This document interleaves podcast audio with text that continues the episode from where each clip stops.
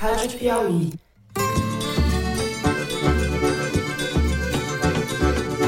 Olá, sejam muito bem-vindos ao Foro de Teresina, o podcast de política da revista Piauí. Nós não vamos deixar passar impune a agressão a policial. Estou extremamente satisfeito com a ação da polícia. Eu, Fernando de Barros e Silva, na minha casa em São Paulo, tenho o prazer de conversar com o meu amigo José Roberto de Toledo, aqui pertinho. Opa, Toledo. Opa, Fernando. Opa, Thaís. A pergunta que, que, que o presidente fez foi se as urnas eram confiáveis e ele respondeu que nenhum sistema tecnológico é confiável. Thaís Bilenque, também em São Paulo. Salve, salve, Thaís. Salve, salve. Salve, salve. Então, quando a gente fala de regra de transparência, não é para descobrir o segredo de negócio de ninguém, não. É só para que especialistas, a sociedade civil, possam avaliar a operação desses serviços.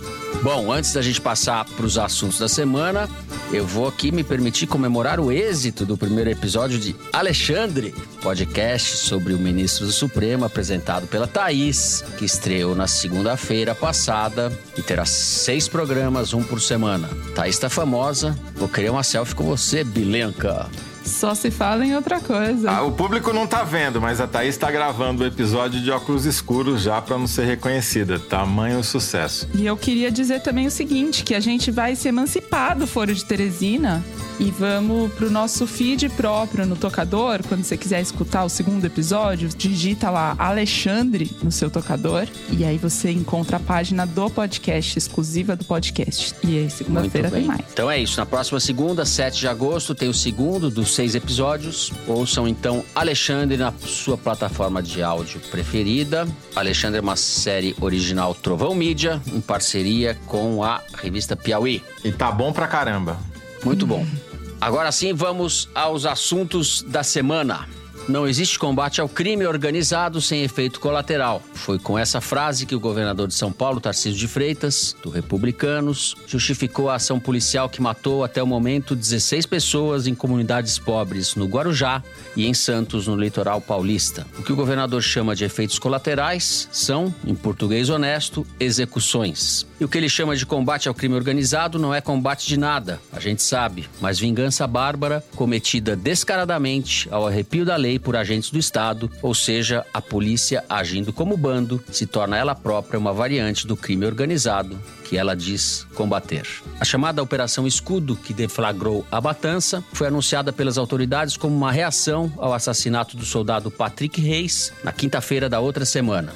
Diante das evidências, entidades de defesa dos direitos humanos pressionam para que o caso seja investigado como chacina. Isso que o secretário de Segurança Pública, Guilherme Derrite, chamou de resposta à altura, foi a ação mais sanguinolenta da PM paulista desde o massacre do Carandiru em 1992. No primeiro bloco, nós vamos tratar do crescimento da violência policial em São Paulo, na gestão deste bolsonarista que muitos de nossos colegas jornalistas hesitam em identificar como herdeiro e representante da extrema-direita. Lembrando que o estado de São Paulo não está sozinho nisso. Houve também assassinatos cometidos pela polícia recentemente na Bahia e no Rio de Janeiro. Foram 19 mortes em três cidades baianas, entre sexta e segunda, dia 31, e 10 mortes no Complexo da Penha, no Rio, na última quarta-feira. Não é coincidência que as polícias da Bahia e do Rio sejam as mais letais do país. Tarcísio, ao que parece, ficou com ciúme. No segundo bloco, a gente vai falar da pistoleira dos Jardins, sim dela mesma, a deputada federal Carla Zambelli, do PL de Jair Bolsonaro. Zambelli e Walter Delgatti Neto, mais conhecido como o hacker da Vaza Jato, foram alvos na última quarta-feira de uma operação da Polícia Federal. Dados de transações financeiras entregue à PF por Delgatti mostraram que assessores da deputada repassaram R$ 13.500 ao hacker por Pix. Os dois são suspeitos de atuarem na tentativa de sabotagem das urnas eletrônicas e de tentar invadir o e-mail do ministro Alexandre de Moraes. Delgatti fracassou, mas conseguiu invadir o sistema eletrônico do CNJ, o Conselho Nacional de Justiça, e inserir lá um mandado de prisão falso contra Moraes no Banco Nacional de Mandados de Prisão. Durante a campanha eleitoral, Zambelli justificava seus encontros com o hacker, dizendo que iria montar uma equipe de consultores para fiscalizar as urnas eletrônicas. Ela levou o hacker para se encontrar com o presidente do PL, Valdemar Costa Neto, e com então presidente da República, Jair Bolsonaro, no Palácio da Alvorada. Isolada no bolsonarismo, a deputada dublê de pistoleiro e golpista, além de se entender com a polícia e a justiça, vai ter que enfrentar um processo de cassação do mandato na Câmara. Com o perdão do clichê, antes tarde do que nunca. Por fim, no terceiro bloco, a gente vai falar do projeto de lei que combate algo que Zambelli entende bem. Não é porte de armas, mas as fake news. Durante o recesso branco do Congresso Nacional, foram discutidas mudanças no chamado PL das fake news, que visa civilizar o funcionamento das big techs no país. O Toledo vai nos contar em primeira mão, e isto é um furo, como diria Thaís, quais são essas mudanças e o que está ainda em discussão. É isso, vem com a gente.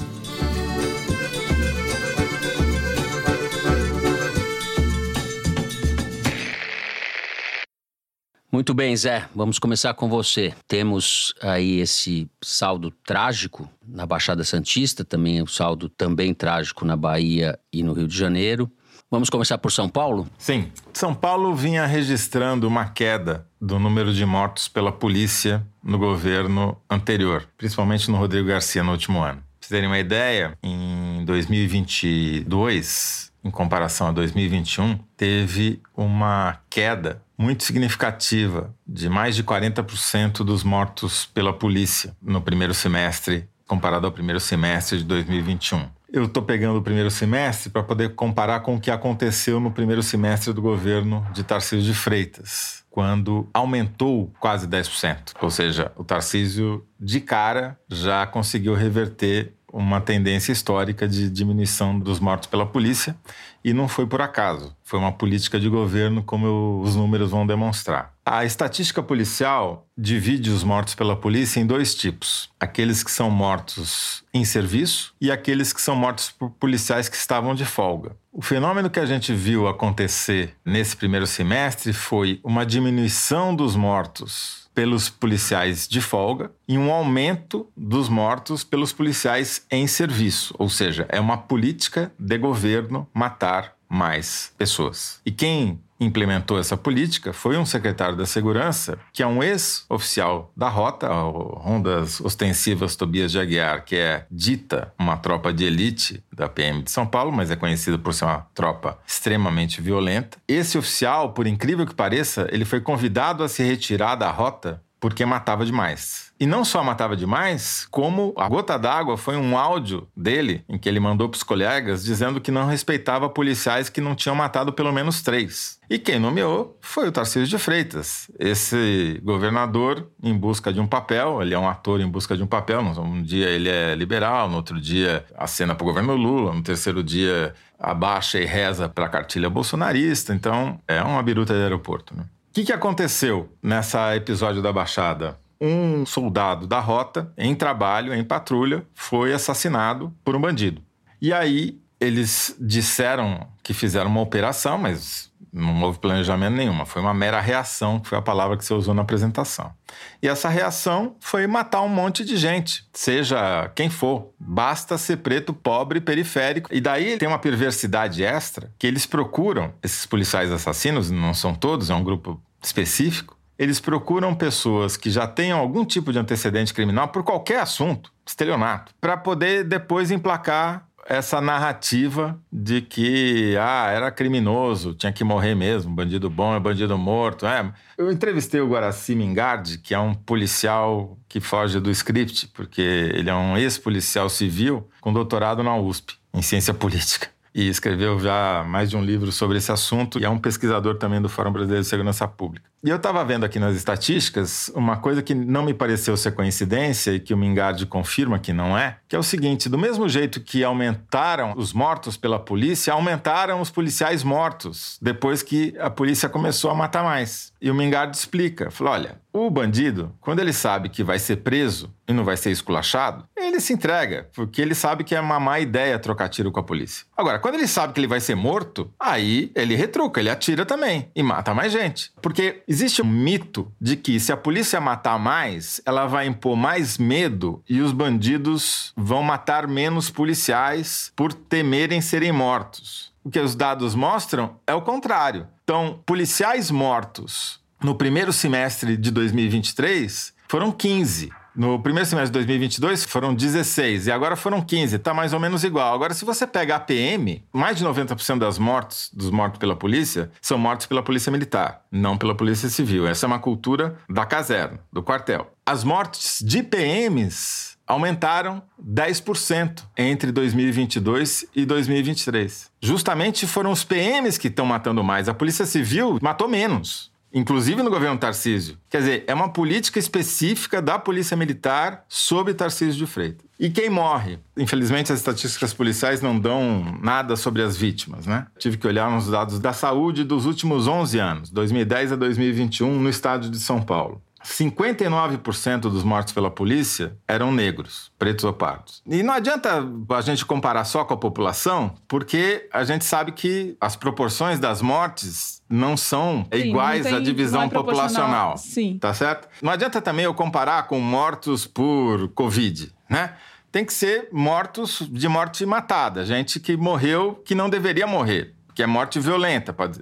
Então, aí eu estou somando tudo: acidentes, assassinatos, suicídios e mortes pela polícia, num grande grupo. Aí você pega esse total de mortes violentas e vê qual a proporção de negros dentro desse total de mortos. E é 33%. 33% das pessoas que sofreram mortes violentas são negros e 64% são brancos, certo? Essa é a proporção no total de mortes violentas.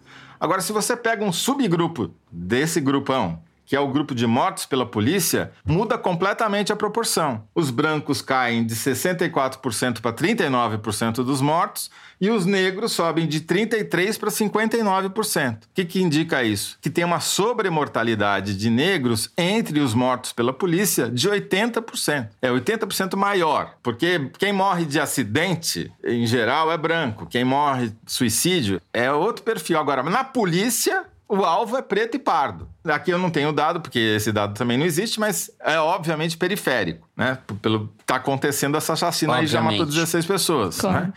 Então, assim, é um alvo, é um endereço certo, é matar preto e pobre, ainda é herança dos tempos da escravidão. E como política pública também não funciona, porque o que, que acontece na Baixada Santista? Para quem não conhece, o Guarujá é uma ilha, assim como Santos também é uma ilha. Uma fica do lado da outra. E o fundo do Guarujá dá para o canal do Porto de Santos. Tem vários terminais portuários que não estão em Santos, estão no Guarujá. E grande parte dessa população periférica, preta e pobre, que está sofrendo agora nas mãos da polícia, mora mais perto do porto do que da praia. Por que, que lá é uma zona de conflito permanente? Por causa do porto. O PCC usa o porto de Santos para exportar cocaína para a Europa, principalmente para a Itália. Além de distribuir droga também ali na região, os moradores e para os turistas. Né? E... Zé, é bom lembrar a matéria do Alan, né? De 2018, a guerra do PCC. Exatamente. Em que, que ele faz o raio-x. Alan de Abreu. Cinematograficamente, é o... essa questão. Né? O que acontece é, para você conseguir exportar toneladas de cocaína, como faz o PCC, você precisa corromper autoridades. E quem são essas autoridades? São autoridades portuárias, são trabalhadores do porto e são policiais. Então, ali na Baixada Santista é diferente da Baixada Fluminense do Rio de Janeiro. Não é uma milícia de origem policial, como é no Rio, com PMs, ex-PMs ou PMs da ativa e bombeiros. Lá é corrupção policial. É o PCC corrompendo policiais para poder manter o seu negócio funcionando. E aí é que vem o conflito, ou parte desse conflito. Nada indica que esse soldado que foi assassinado, o Patrick, tenha qualquer. Ao contrário, parecia ser um soldado do bem entendeu? Só que o nome dele está sendo usado pela PM para matança e pelo governador para ganhar voto. Por quê? Segundo o levantamento da Arquimedes, o Bolsonaro foi para as redes antes de todo mundo, à direita, para capitalizar a morte desse cara. E deu tom, a maior parte das. Foi quase 60-40 de manifestações do lado bolsonarista versus o outro lado. E o tom todo foi de bandido bom e bandido morto. E o Tarcísio, que é essa biruta de aeroporto, acabou virando para o lado bolsonarista, porque ele ainda não achou o seu caminho na vida. E o Bolsonaro aproveita essas ocasiões para tentar manter o domínio da tropa, literal e figurativamente. Muito bem. É, o que está acontecendo é uma tragédia anunciada, né, para usar um clichê, porque estava contratado. Digamos assim. Thaís Bilenque. Aconteceu de eu estar passando na doutora Arnaldo na hora do enterro desse policial que foi morto na sexta-feira à tarde. Ele foi enterrado no, no Araçá. E assim, sem brincadeira, era centenas de viaturas. Eles pararam. Só tinha uma faixa de carro passando da doutora Arnaldo, obviamente. Mas era uma quantidade de policiais e de viaturas. Foi impressionante. Eu vou comentar um pouco esse aspecto do equilíbrio político do Tarcísio, porque esse episódio é um episódio que rende, sim, frutos para ele. Ele recebe apoio nas redes, como Toledo descreveu, mas ele recebeu apoio também de deputados na Assembleia Estadual, coisa que ele não conseguiu obter ao longo desse semestre. E, no entanto, o nó da questão é que os bolsonaristas, que são radicais por definição, exigem mais espaço no governo Tarcísio para votar com ele, apoiar os projetos dele. E, por incrível que pareça, não se sentem contemplados, não se sentiram até agora. Tanto é que o PT, Partido dos Trabalhadores, votou muito mais com o Tarcísio no primeiro semestre do que o PL do Bolsonaro. Olhando para a agenda do Tarcísio no segundo semestre, é bem possível que ele vá fazer mais acenos e concessões para o bolsonarismo, olhando aqui para o curto prazo. No primeiro semestre, as pautas do Tarcísio, os projetos que ele conseguiu aprovar, diga-se, eram pautas bem mais consensuais, aumento de salário de servidor, é, salário mínimo. E nesses casos todos, o PT votou 90% dos casos votou com o Tarcísio. Agora, a pauta dele para o segundo semestre é mais complexa, como concessão da Sabesp, por exemplo, daí ele precisa de maioria qualificada. O PT não vota com o Tarcísio Tarcísio nessas pautas e ele precisa do bolsonarismo e do PL para conseguir avançar e ter uma marca. Agora, falando politicamente, analisando politicamente, eventos como esse e a reação do Tarcísio em situações como essa da Baixada ofuscam qualquer marca de qualquer concessão de qualquer outro projeto que ele queira vender, sendo tecnocrata, o burocrata, o governador técnico. Então, quando o bolsonarismo cobra espaço, cobra cargos no Tarcísio em troca de apoio e de voto na Assembleia, tem que haver um cálculo de que o cargo de secretário de Segurança Pública vale por todos, porque situações como essa, com a gravidade do que a gente viu na última semana, tem um preço nas urnas daqui a quatro anos, não importa o tempo que passe, é a marca que vai ficar.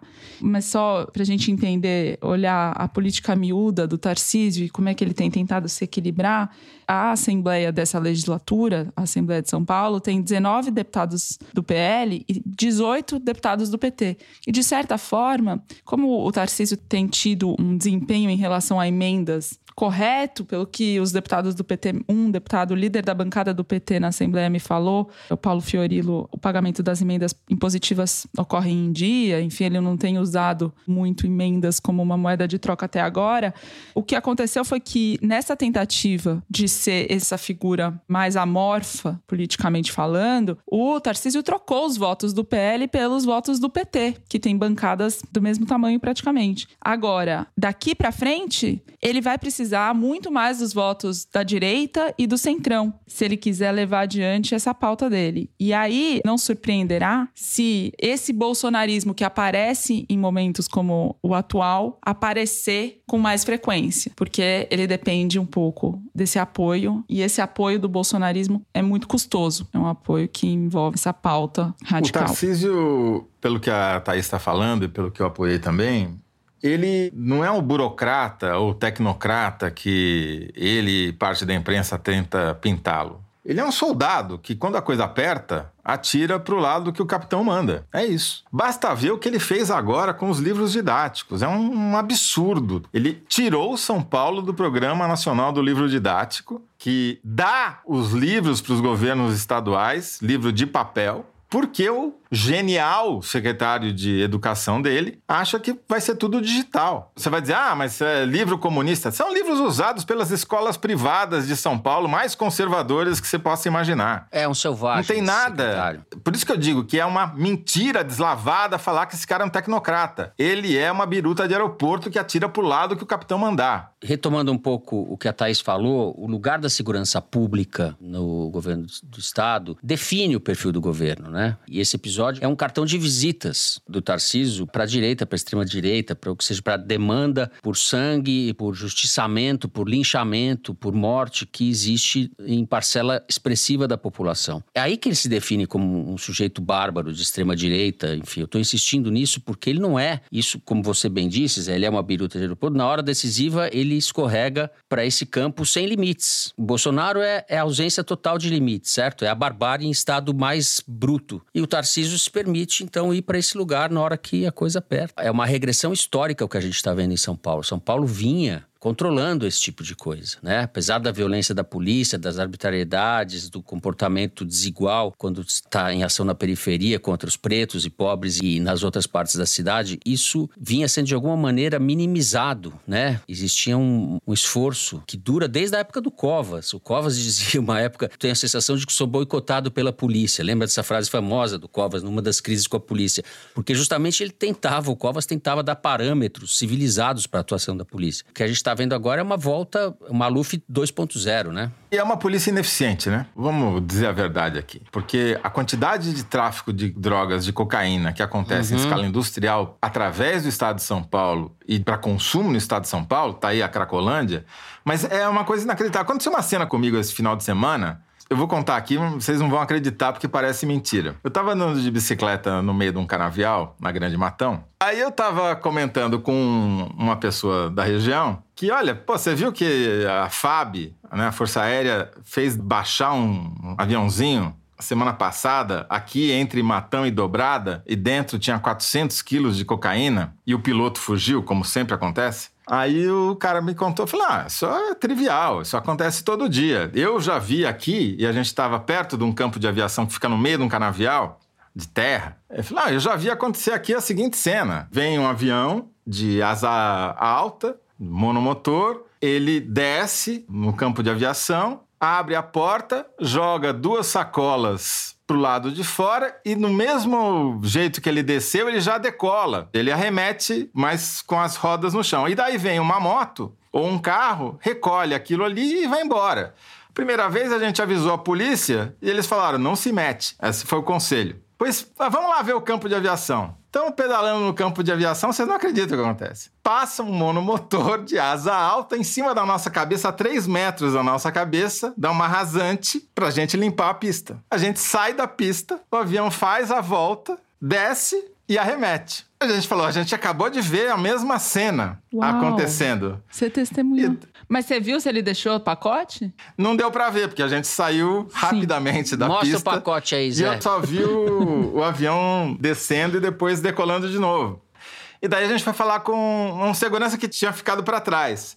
E daí ele falou: não, eles não jogaram nada. E eu acho que é um aviãozinho que vem sempre aqui fazer isso, porque ele é de uma escola de aviação aqui, próxima. Eles estavam em treinamento. Que, que usam essa pista para fazer um treinamento de pouso e decolagem, entendeu? Então, assim, não foi uma cena de tráfico explícita. Treinamento. Não digo não nem que foi treinamento para tráfico. Só que a frequência com que isso acontece, quando eventualmente vem um avião do tráfico, você fala, ah, é mais um avião de treinamento. Então, assim, é tão banal a cena que parece piada, né? O cara acabou de contar a história e a gente ela se repetiu 10 minutos depois, ao vivo e em cores. Que loucura.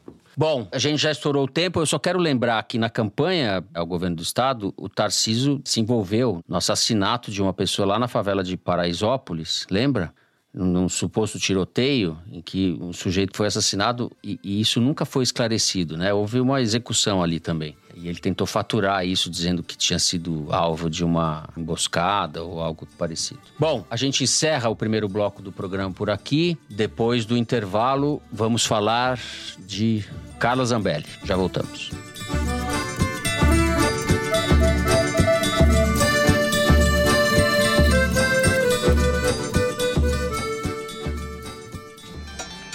Salve, salve! Seguinte, o podcast Alexandre vai sair da página do foro. Ele vai se emancipar, ficar só na sua própria página. Ou seja, para ouvir os próximos episódios do Alexandre, faz assim: digita aí Alexandre na busca do seu tocador. Quando aparecer a capa do podcast, é só seguir e acompanhar cada novo episódio. Para quem não encontrar, na descrição desse episódio aqui do Foro tem o link da página do Alexandre. Espero por lá!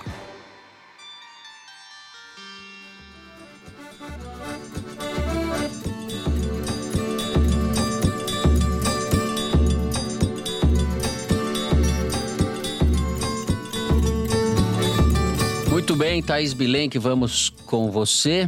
Deputada Carla Zambelli corre o risco ou está em vias de ser caçada entre outras coisas, pela contratação de serviço de um golpista para fraudar eleições e criar provas falsas contra o ministro do STF, Alexandre de Moraes, o personagem do seu podcast. Está traçado o futuro político ou a ausência dele de Carla Zambelli? Fernando, eu ia começar pela polícia, mas então começo pelo Congresso e a minha apuração não vai nessa linha. Opa! É, porque, lembrando, a Carla Zambelli está sendo alvo de um processo de cassação no Conselho de Ética, não de cassação, pode levar a cassação, porque ela xingou um Xingou, deputado é. durante uma sessão de uma comissão. Agora, se todo deputado que xinga deputado durante uma sessão de uma comissão for cassado, vão sobrar seis deputados, ou cinco, na Câmara dos Deputados. Então a base governista acha desproporcional e improvável que ela seja cassada por isso. Quem parece ter mais empenho em levar esse processo a cabo são os bolsonaristas, a julgar pela falta de apoio que eles têm demonstrado a ela.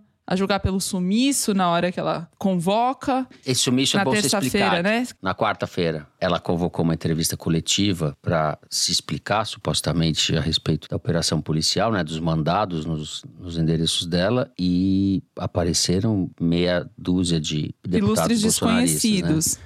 Né? Porque os famosos não não estavam Coronel lá. tal, delegado tal, é. Voltando a isso, mas contextualizando, sempre é importante lembrar o que acontece com o bolsonarista que é abandonado. A Carla Zambelli, depois do episódio da arma em plenos jardins, foi acusada pelo Bolsonaro e pelo entorno dele de ter sido responsável pela derrota dele na cidade de São Paulo. O Bolsonaro perdeu do Lula por menos de 500 mil votos na capital. E aquilo foi no sábado, véspera do segundo turno, certo? Ah, é, Quando ela véspera. perseguiu aquele rapaz negro que havia insultado ela verbalmente, ela perseguiu com uma arma em punho e entrou num bar mirando na cabeça do rapaz. E o segurança tirou, não nele, mas disparou um tiro com a arma. Então ela foi acusada, ela virou o bode expiatório da derrota. O bolsonarismo acusou ela. Desde então ela vem sofrendo derrotas judiciais e políticas sucessivas, embora tenha se reeleito deputada com um milhão de votos por São Paulo. E foi abandonada. Ela é uma mulher. Vários bolsonaristas abandonados são mulheres. E esse ímpeto de vê-la caçada agora parece mais forte entre os próprios bolsonaristas. Pelo menos na minha apuração para essa semana. Agora, falando sobre a Polícia Federal, eu conversei com um policial envolvido nessa operação que levou o hacker preso e fez os mandados de busca contra a Zambelli. O que, que eles entendem? Que esse inquérito, essa operação, essa investigação é uma das peças do quebra-cabeça da trama de golpe que a Polícia Federal está tentando montar para eventualmente responsabilizar o Bolsonaro. É mais um indicativo da participação do Bolsonaro nessa trama de ataques ao Estado Democrático de Direito. O Delgatti, o hacker, disse mais uma vez publicamente, em reitera para a polícia, que encontrou o Bolsonaro no Palácio da Alvorada e o Bolsonaro perguntou se ele, se tivesse o código-fonte, conseguiria invadir a urna eletrônica. E ele disse que não, que só se tivesse presencialmente no TSE e que, enfim, o sistema é offline, não daria para fazer isso da forma que, que o Bolsonaro questionou se era possível. Agora, a polícia diz que as palavras do Delgatti são corroboradas por outros relatos e por provas que já foram colhidas. Por exemplo, ele apresentou o extrato bancário mostrando os depósitos de pessoas ligadas à Zambelli para prestação desse serviço. E daí a intenção da Polícia Federal de intimar o Bolsonaro a depor para esclarecer se ele teve com o hacker, qual é a versão dele desse encontro, qual era o motivo desse encontro. Não tem, verdade seja dita, grandes expectativas em relação a um novo depoimento do Bolsonaro na Polícia Federal, porque os depoimentos dele, em geral, não condizem com as provas, segundo me disse essa fonte. Agora, o mês de agosto promete ser agitado na Polícia Federal, nessas investigações. A Zambelli tem imunidade parlamentar, pelo menos enquanto for parlamentar, por isso não sofreu um mandado de prisão ou algo mais duro, mas a Polícia Federal considera que esse caso pode ser importante nesse quebra-cabeças todo. E o próprio Delgatti disse à Polícia Federal que tem intenção de falar mais, de continuar falando. Então, primeiro vai ter esse processo agora, esse período de coleta de mais provas, acúmulo de mais informação, para depois seguir esse outro rastro, né, que leva à trama do golpismo bolsonarista. É, muito bem. José Roberto Toledo, o hacker da Grande Matão, né? O hacker da Grande Matão. Ele é de Araraquara, é meu conterrâneo, né, o Delgatti. Mas devo dizer que não o conheci, nem estava andando de bicicleta com ele no final Na pista do avião. Exato.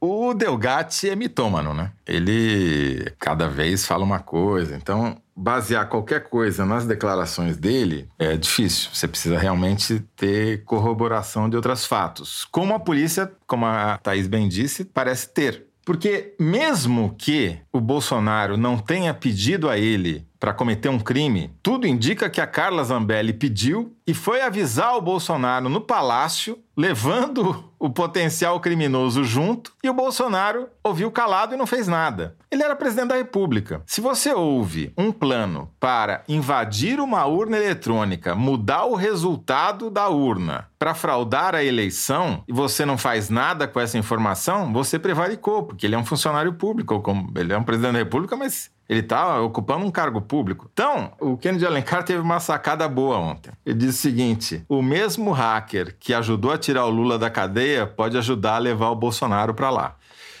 Porque, é verdade. Né? Esse caso é mais uma pedrinha que pode quem, ajudar. É, só para esclarecer, esse hacker foi o responsável pelo vazamento das conversas dos procuradores e do Moro da Lava Jato, no momento conhecido como Vaza Jato. Muito obrigado, Thais Bilenque. Sem essa explicação, sou, não faria o menor sou, sentido. Eu sou a nota de rodapé. tradutora das bobagens que eu digo. Então, assim, tem essa ironia e quero crer que talvez ajude a colocar mais uma pedrinha na tumba do Bolsonaro. Política, tumba política, deixa claro. Outra coisa que vale a pena mencionar esse comportamento da base governista que a Thaís também relatou muito bem. Para mim, isso já é uma sinalização para Carlinha. Falou, Carlinha, delata aí, que a gente alivia a sua. Você acha? Eu acho, porque como o Delgatti é mitômano e não dá para levar em conta o que ele fala, o depoimento da Zambelli é extremamente importante. E se ela delatar, e os bolsonaristas estão se empenhando para que ela faça isso, porque estão abandonando ela ferida no meio da estrada, é, ganharia ainda mais força o processo contra o Bolsonaro. Né? Muito bem. Eu saio um pouco frustrado desse bloco com a informação da Thaís de que o processo de cassação de Carlos Zambelli não deve andar, né? Depende. Não, não, deve. Se depender de deputados da base governista, ela sofrerá a sanção, mas não a cassação. Tá certo. Bom, já perdeu o porte de arma, pelo menos, né? Não pode andar empunhando impunemente sua pistola pelos jardins. A gente encerra o segundo bloco do programa por aqui. Vamos direto para o número da semana? Vamos direto e reto para o número da semana, que é tirado da sessão Igualdades, publicada semanalmente no site da Piauí. Diga lá, diretora Mari Faria. Fernando, o número da semana é 11 milhões e 350 mil.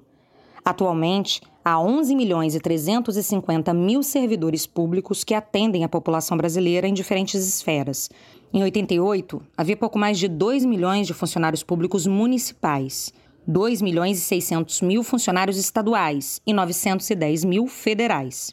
Em 2019, eram 6 milhões e 500 mil servidores públicos municipais, 3 milhões e 400 mil no nível estadual e 938 mil no nível federal. Você vê que é o que menos aumentou. Na variação entre 1988 e 2019, são 10 vezes mais funcionários municipais do que servidores estaduais e federais. Mas a média de remuneração no nível federal é de 10 mil reais no nível estadual, o valor cai para menos da metade, cerca de 4.600. E no nível municipal, a média cai para pouco mais de dois salários mínimos, R$ 2.600. O Igualdades dessa semana, assinado pela Lara Machado e pela Renata Buono, se baseia nos dados organizados pelo portal republica.org e mostra, entre outras coisas, que a generalização de que os servidores públicos têm rendimentos acima da média não é verdade.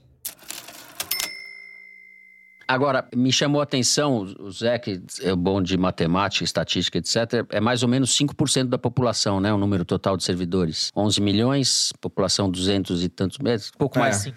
Uhum. Que é não pouco. é uma taxa alta. Não é. é uma taxa alta. Não é uma taxa alta, é uma taxa menor do que em muito país desenvolvido.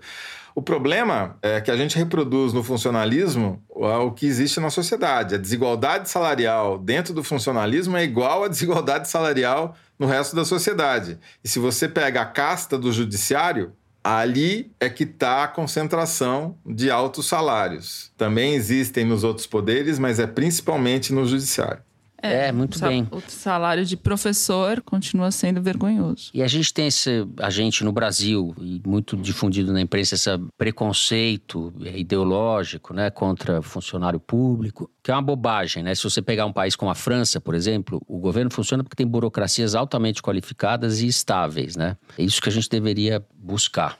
O problema é que você tem uma concentração grande em funcionários que nem sempre atuam diretamente em contato com o público, tipo essa casta do judiciário, do Ministério Público, etc. E aqueles que atuam diretamente prestando serviço para a população, professores, médicos, enfermeiros e policiais, ganham muito mal. Então a insatisfação é grande porque o serviço prestado é proporcional ao salário pago. Né? Perfeito. Bom, a gente encerra o número da semana. No terceiro bloco, vamos falar da regulação das big techs, das fake news. A gente já volta.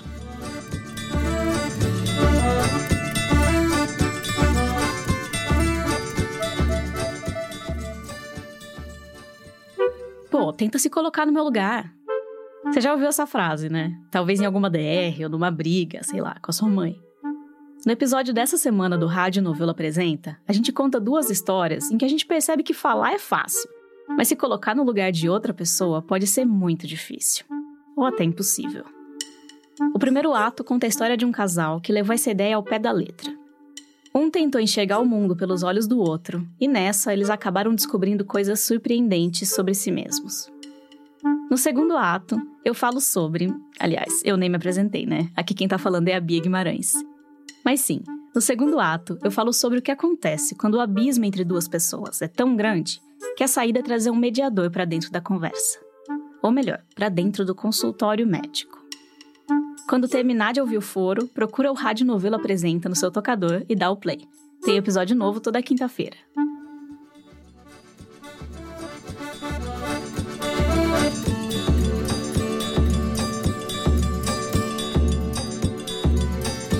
Bem, Zé, vamos começar com você. Esse assunto da regulação das big techs ou das plataformas digitais no país movimentou a agenda do Congresso no primeiro semestre, no final do primeiro semestre. Como não houve acordo, foi retirado de pauta, certo? Exatamente, foi para as calendas gregas. Está numa espécie de esquecimento ou no limbo, mas não ficou parado, conforme você vai nos contar, inclusive a mim, a partir de agora. Com você, José Roberto de Toledo. Muito obrigado, Fernando Barros. Teve muita movimentação de bastidor nos corredores de Brasília, mas não só de Brasília, para que essa história avançasse. E uma das questões que serviu como prego final no caixão desse projeto no primeiro semestre foi a ideia de criar uma agência autônoma, uma espécie de autoridade digital que rapidamente os opositores da ideia taxaram de Ministério da Verdade e que aí enterrou de vez a proposta. Então, essa ideia de criar um órgão novo foi completamente afastada e surgiram duas propostas para quem ia operacionalizar a supervisão das big techs, né, das plataformas de rede social. Uma tem o lobby das teles, das empresas de telecomunicação, que tem um, um lobby forte no Congresso, de que a Anatel, que é a agência nacional que cuida do setor, assumisse essas funções, o que seria um desastre, porque a Anatel não tem essa competência. Tem, é, o serviço de telefonia funciona contente? Vocês pagam, vocês estão felizes com a quanto vocês pagam de telefonia, o serviço prestado, a velocidade da internet, da ligação. qualidade das conexões. Então, é isso que a gente teria na qualidade da supervisão das plataformas, né? E aí surgiu uma outra proposta que foi formalizada pela Ordem dos Advogados do Brasil, seção do Distrito Federal, a ABDF, ou seja, partiu mais da sociedade civil do que de um ramo do governo, outro poder, de criar uma espécie de conselho de supervisão. Seria um sistema, na verdade, de supervisão das plataformas, porque ele seria dividido em dois. De um lado, seria criado um órgão de autorregulamentação pelas próprias empresas do setor, mais ou menos nos moldes que o CONAR funciona para supervisionar a publicidade, né? E junto, paralelo a esse órgão de autorregulamentação, que esse sim cuidaria de conteúdo, quer dizer, seria uma espécie, uma instância recursal para aqueles produtores de conteúdo que se julgassem prejudicados pelas plataformas que tiveram seu conteúdo retirado do ar, poderiam recorrer a esse órgão. Mas o mais importante não seria isso. O mais importante seria a criação de um conselho de supervisão das plataformas, um conselho que não seria um órgão de governo, seria um conselho com representantes da sociedade civil, do poder executivo, do legislativo e do judiciário, que faria uma espécie de auditoria, de fiscalização daquelas próprias políticas que as plataformas criariam para si mesmas. Elas iam ver se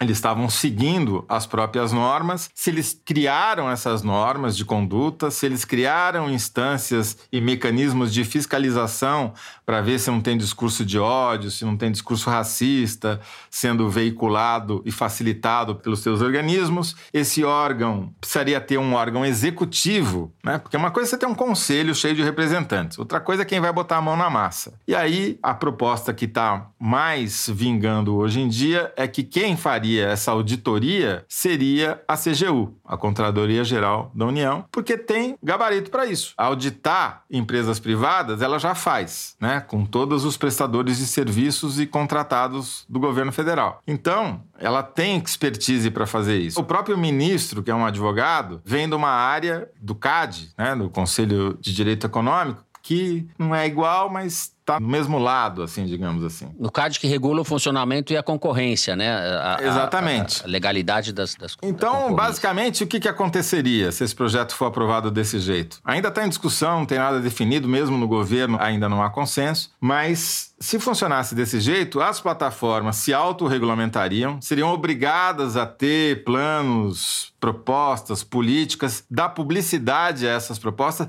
dar publicidade aos seus algoritmos para dizer como como e por que elas estimulam determinados conteúdos em detrimento de outros, especialmente dos conteúdos pagos, e você teria um órgão com competência técnica para fazer a auditoria desses relatórios, saber se eles fizeram ou não fizeram, se o relatório contém tudo ou não contém, e se reportar para esse conselho que juntaria sociedade civil e poder constituído para fazer essa supervisão. Esse é o estado da arte agora, não significa que é isso que vai ser aprovado no Congresso, mas foi assim que esse projeto avançou desde que ele foi sepultado no primeiro semestre. E qual a perspectiva agora no parlamento? Seguinte, a perspectiva que o Lira, que foi um dos patrocinadores desse projeto no primeiro semestre, segue sendo. Há três, quatro semanas ele esteve em Lisboa, naquele fórum do Gilmar Mendes, e defendeu que esse projeto volte à pauta.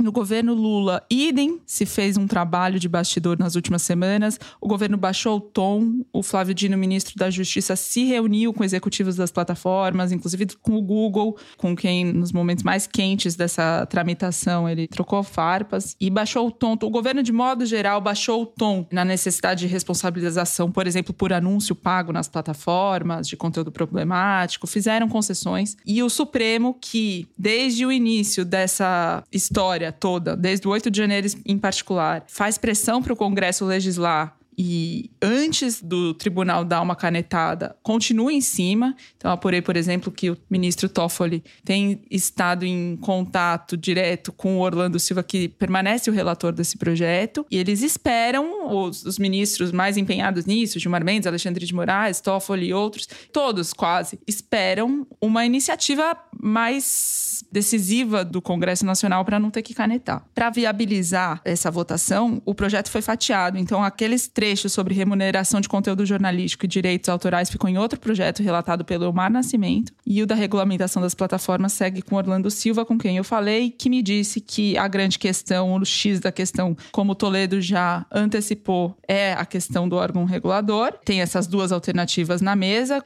Qual que é a avaliação sobre a perspectiva desse projeto agora no segundo semestre? Tem que ter um cuidado muito especial com a gritaria bolsonarista, porque durante todas essas negociações, fica muito nítido que eles são contra ponto, por princípio, não é por uma questão específica do projeto. Eles são contra em qualquer hipótese. O erro da primeira tentativa foi dar, de alguma forma, viabilidade para um discurso dos detratores, enfim, dizendo que se criaria um Ministério da Verdade, que o governo ia dizer o que pode e o que não pode dizer e tal. Então tem um cuidado muito específico para evitar, mais uma vez, dar palanque para essa oposição que pode acabar inviabilizando a tramitação do projeto e a aprovação dela no final. Então, o que se costura agora é um texto e uma comunicação desse texto que tem que ser mais azeitada com o governo de que a autorregulação é a grande ênfase desse modelo que está sendo proposto. E uma vez que isso esteja a mais consolidado, aí vai ter empenho do Lira, empenho do Centrão em aprovar. Agora precisa que a parte da forma esteja alinhada com a parte do conteúdo. A Thaís, para variar, traduziu melhor o que eu mesmo queria dizer, né? Isso que ela acabou de falar é a coisa mais importante. Quer dizer, a CGU, por exemplo, não passaria nem perto da mediação sobre o conteúdo. Isso ficaria para as próprias plataformas e como instância recursal nesse órgão de autorregulamentação. O que a CGU ia fazer é verificar se a transparência das informações sobre o que as plataformas fazem, sobre os seus relatórios, seus mecanismos, seus algoritmos, estão sendo cumpridas. É uma coisa burocrática e técnica, é não como se a CGU preparasse os casos para o conselho julgar. E o conselho está acima da CGU. Então o governo não está acima desse conselho, que seria representado por diversos órgãos do governo, do Estado, do Judiciário, do Legislativo também, certo, uhum, Toledo? Exatamente. É, parece que avançou e tomara que isso avance de fato, porque não há dúvida Precisa. de que alguma regulação a gente tem que ter, né? Algum mecanismo de controle, de civilização desse treco a gente tem que ter. É, porque, por exemplo, o Discord, que é onde um fórum que foi usado ali para combinar estupros e sequestros, raptos de garotas menores de idade, tem um comportamento muito diferente do que o Google, né? Então, é justamente precisa de regulamentação, até porque as políticas das empresas não pode ficar só para elas decidirem como fazer. Porque algumas fazem outras não. Umas fazem melhor, outras fazem pior. E nem todas prestam contas como deveriam prestar para a sociedade.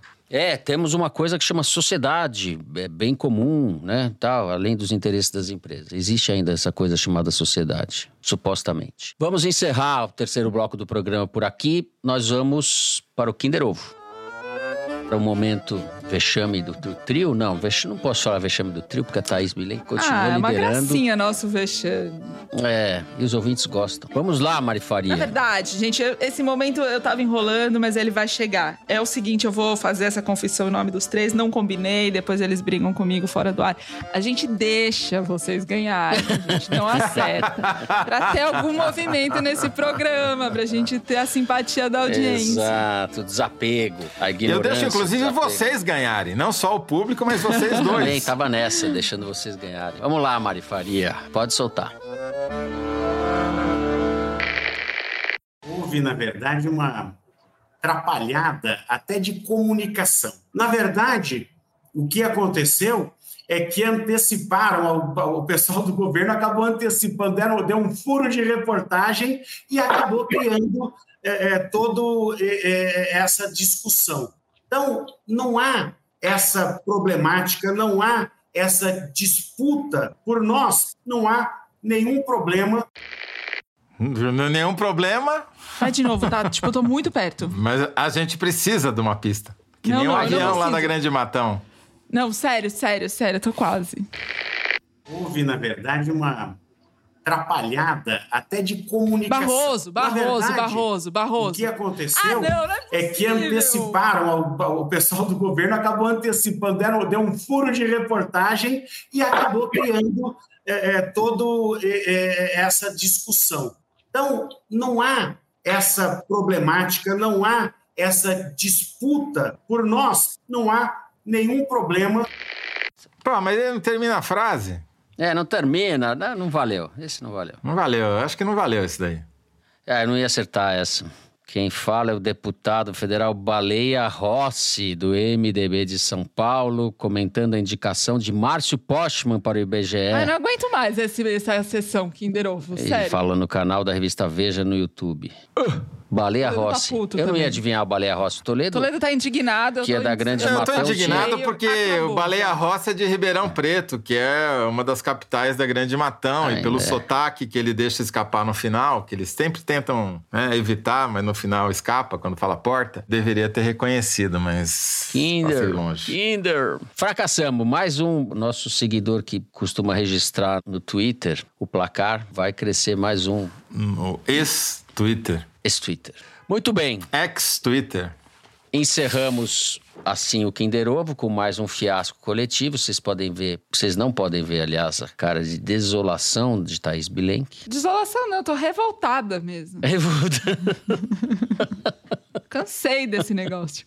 Bom, então vamos agora para o Correio Elegante, momento de vocês, das mensagens, das cartinhas. Eu vou começar lendo aqui uma mensagem do Daniel Becker, que disse nos ouvir enquanto passeia com a cachorrinha June. Como médico pediatra e ativista da infância, tem uma mania Não é de possível defender... que é o é o Daniel Becker, ele mesmo? É Daniel Becker, é. Não, é um homônimo. Quem é não, Daniel porque Becker? eu, eu, tipo, amo ele. Fala, quero muito ouvir. Opa, olha lá. Volto então ao início, depois desse arrobo de Thais Bilenque. Como médico pediatra e ativista da infância, tenho a mania de defender os mais vulneráveis. Por isso, no dia 28 de junho, quase dei um viva quando o querido Toledo acertou finalmente, depois de meses, o Kinder Ovo. Eu já me preocupava com sua saúde mental, achando que ele, mais soturno a cada episódio, mais pessimista e, sobretudo, mostrando sinais claros de depressão na hora do Kinder. Baixa autoestima, atitude de desistência, melancolia silenciosa.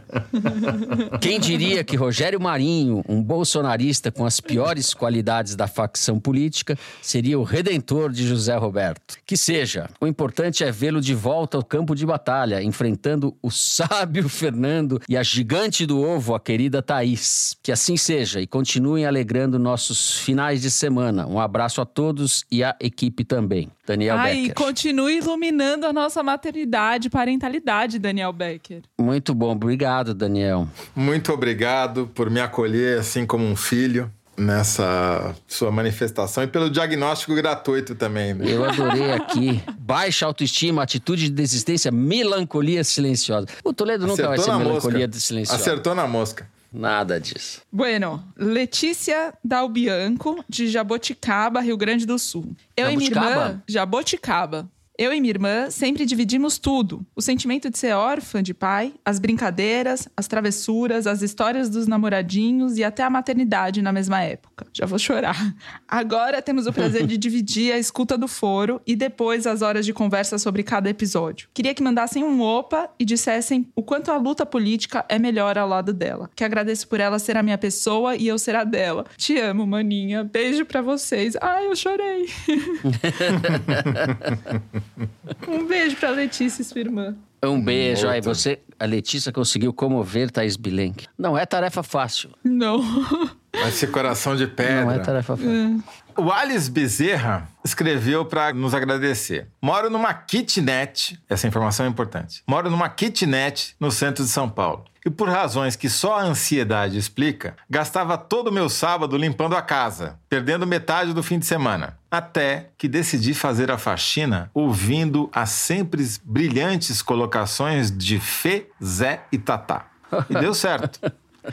Percebi que dava conta das tarefas domésticas no tempo de um foro. E desde então repito o feito enquanto escuto Dona Thaís e seus dois amigos. Agora tenho muito mais tempo livre para minha agenda afetiva sexual. Já tenho vários contatinhos engatilhados. Se vou namorar, não sei. Mas não perco mais o sábado na faxina e de quebra ganho assunto para as conversas com os pretendentes. Eu e meu psicólogo estamos felizes com a mudança. e minha mãe na expectativa de ganhar um genro. É isso. Foro Muito também bem. casa limpa. Tempo livre e coração aberto. Eu acho que o psicólogo do Alice Bezerra é o Daniel Becker. Ele não é psicólogo, Daniel Ele é pediatra. médico. Alice, como diria o Michel Temer, tem que manter isso daí. Vamos Não, manter porque isso uma daí. kitnet, o cara levar o sábado inteiro, realmente, né? É. Não dava, Tava né? precisando de um banho de eficiência aí. Vai pra vida, vai pra vida. Então, assim, o Zé Ramos, que foi um outro que escreveu pedindo pra gente contar o tempo, pra ele não perder o horário da caminhada dele, essa sugestão aqui vale pra ele também. Tem tem que fazer no tempo do foro. O foro é uma hora. O resto é a Acabou, mais, acabou. né? É. Acabou, acabou. É isso aí. Acabou, acabou. E assim vamos acabando também. Vamos encerrando o programa de hoje. Se você gostou, não deixa de seguir, dar five stars, fazer seus comentários no Spotify. Pode também seguir a gente no Apple Podcast, na Amazon Music, favoritar na Deezer, se inscrever no Google Podcast, no Castbox ou no YouTube. O Foro de Teresina é uma produção da Rádio Novelo para a revista Piauí com a coordenação geral da Evelyn Argenta. A direção é da Mari Faria, a produção da Maria Júlia Vieira. O apoio de produção é da Natália Silva, a edição da Evelyn Argenta, do Tiago Picado e da Bia Guimarães. A finalização e a mixagem são do Luiz Rodrigues e do João Jabassi, do Pipoca Sound. Jabassi, que é também um intérprete da nossa melodia tema, composta por Vânia Salles e Beto Boreno. A nossa coordenação digital é da Bia Ribeiro e a checagem do programa do João Felipe Carvalho. A ilustração no site é do Fernando Carval. O foro foi gravado nas nossas casas em São Paulo e eu me despeço dos meus amigos José Roberto de Toledo. Tchau, Toledo.